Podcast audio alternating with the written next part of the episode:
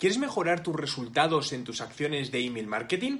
Hoy te voy a contar un truco que te ayudará a maximizar los resultados que obtienes de tus campañas de email. Sí, un solo truco, pero el más potente de todos.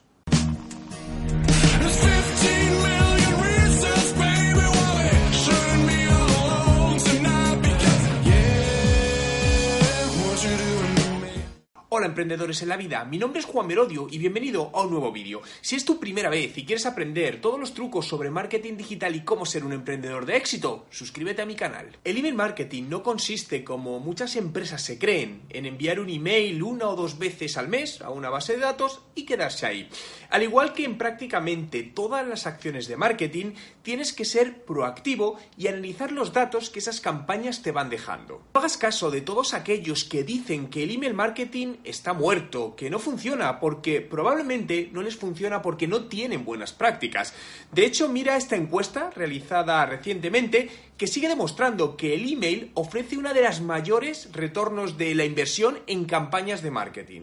Lo que debes hacer, por un lado, es comprobar las analíticas de cada uno de los emails que has enviado en los últimos tres meses y comparar esta información con métricas generales de tu sector en, el email marketing para saber si estás por encima o por debajo de la media. Ahora en breve te voy a mostrar estas métricas. Por lo tanto, ¿cuál es el truco? Sencillo, analizar los datos. Y sé que no tiene misterio el decirlo, ¿no? Pero pregúntate a ti mismo, ¿Has analizado en detalle todos los datos de tus campañas de email marketing? A continuación, quiero decirte cuáles son las métricas más importantes que debes tener en cuenta en cada uno de tus envíos. 1. Ratio de apertura. Puedes invertir mucho tiempo en hacer un email muy bonito y de mucho valor, pero si los usuarios no lo abren, de poco te va a valer. Aunque las cifras de ratio de apertura varían por sectores y países, personalmente considero que un ratio de apertura es aceptable alrededor del 20%.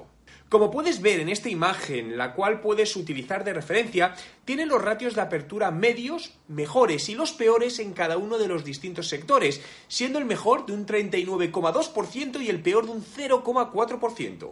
Estos datos tómalos únicamente como referencia, ya que lo que debes hacer siempre es trabajar por optimizar tus propias métricas. Pero, ¿qué puedes hacer para mejorar tu ratio de apertura?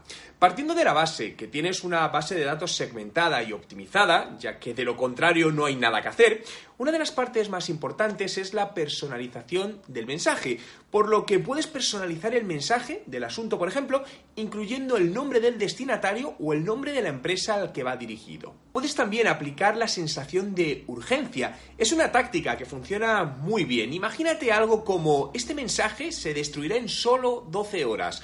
O mira, por ejemplo, esta campaña donde una aerolínea ofreció un 30% de descuento solo hasta esta noche. Esta técnica está basada en la llamada técnica FOMO, que es del acrónimo inglés Fear of Missing Out, de la que hablé ya hace unos meses y es el famoso miedo a perderse algo. Otro tema muy importante es tener en cuenta que el email esté adaptado a dispositivos móviles, ya que como puedes ver en la siguiente imagen, cada vez más personas abren sus emails desde estos dispositivos. Antes de pasar a la siguiente métrica, quédate hasta el final del vídeo porque te mostraré unos datos de mucho valor, concretamente un comparativo del último año de las estadísticas completas de email marketing por sector para pequeñas y medianas empresas. 2. Ratio de personas que se dan de baja. Debes llevar un registro de las personas que se dan de baja de tu base de datos cada mes, para con ello poder ir gestionando y generando un histórico y hacer un seguimiento para ver si en algún momento esta métrica se sale de los parámetros habituales. Para reducir al máximo este ratio de baja de usuarios, debes evitar enviar un alto número de emails en poco tiempo, evitando además que sean muy promocionales y sobre todo aportando un contenido que realmente le vaya a interesar a la persona que se lo estás enviando. Para ello, mi recomendación y mejor táctica es que segmentes a tus clientes en varias bases de datos evitando que cada vez que envías un email se lo envíes a todos de manera masiva, ¿no? Sino que les preguntes de qué temáticas quieren recibir los emails y en base a ello vayas creando bases de datos de audiencias segmentadas. Deja que sea el cliente quien te diga lo que quiere y lo que no quiere recibir. 3. Click-through rate o CTR. Una vez que hemos conseguido que el usuario abra el email, el siguiente paso es que se produzca esa primera conversión.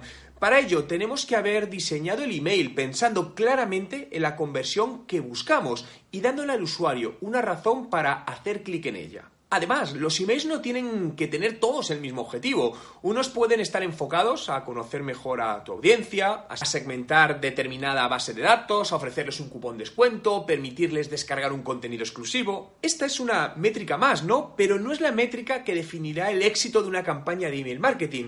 Porque he visto cómo muchas empresas que utilizan esta métrica, ¿no? Para decidir si un email ha sido exitoso o no.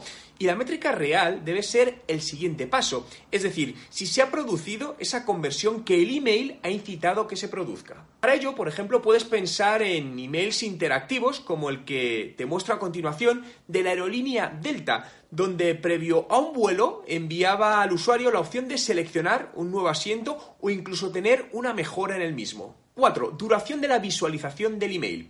Esta es una métrica que muchos proveedores de email marketing no te dan, pero realmente es muy importante ya que no es lo mismo que un usuario abra tu email y permanezca en él dos segundos que esté 40 segundos viéndolo.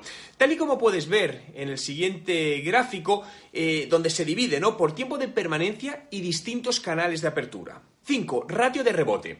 Mantener un ratio de rebote bajo es importante para que no metan tu dominio en listas negras, ya que de ser así es muy probable que tus correos vayan directamente a la bandeja de no deseado. Además, esto también puede hacer que tu proveedor de email marketing cancele tu cuenta, ya que un muy alto ratio de rebote lo que está diciendo es que la base de datos no es buena, ¿no? Un alto ratio de rebote puede deberse a muchos factores, entre ellos direcciones de email que ya no son válidas porque han caducado o, por ejemplo, direcciones mal escritas. Por lo que una práctica que te recomiendo que hagas al menos cada tres meses es que revises tu ratio de rebote y elimines aquellos email que lo están provocando. Por lo tanto, recuerda que el truco para maximizar tus resultados en email marketing radica en analizar, estudiar y sacar conclusiones acertadas de todas las estadísticas de cada uno de los envíos que realizas. Y como te comenté antes, si has llegado hasta aquí, te quiero mostrar un recurso muy interesante. Y es un comparativo de este último año de las estadísticas completas de email marketing por sector para pequeñas y medianas empresas. Si accedes a la dirección web que te dejo en la descripción de este vídeo, podrás verlas en detalle. Quiero conocer tu opinión, por lo que déjame en los comentarios con el hashtag email marketing. ¿Estás de acuerdo conmigo en que la analítica detallada de las campañas de email es clave para mejorar los resultados? Entre todos los comentarios de los vídeos del mes sortearé mi curso online de estrategia de marketing digital. Si te ha gustado este vídeo y quieres que siga haciendo más vídeos como este, dale a me gusta y suscríbete a mi canal.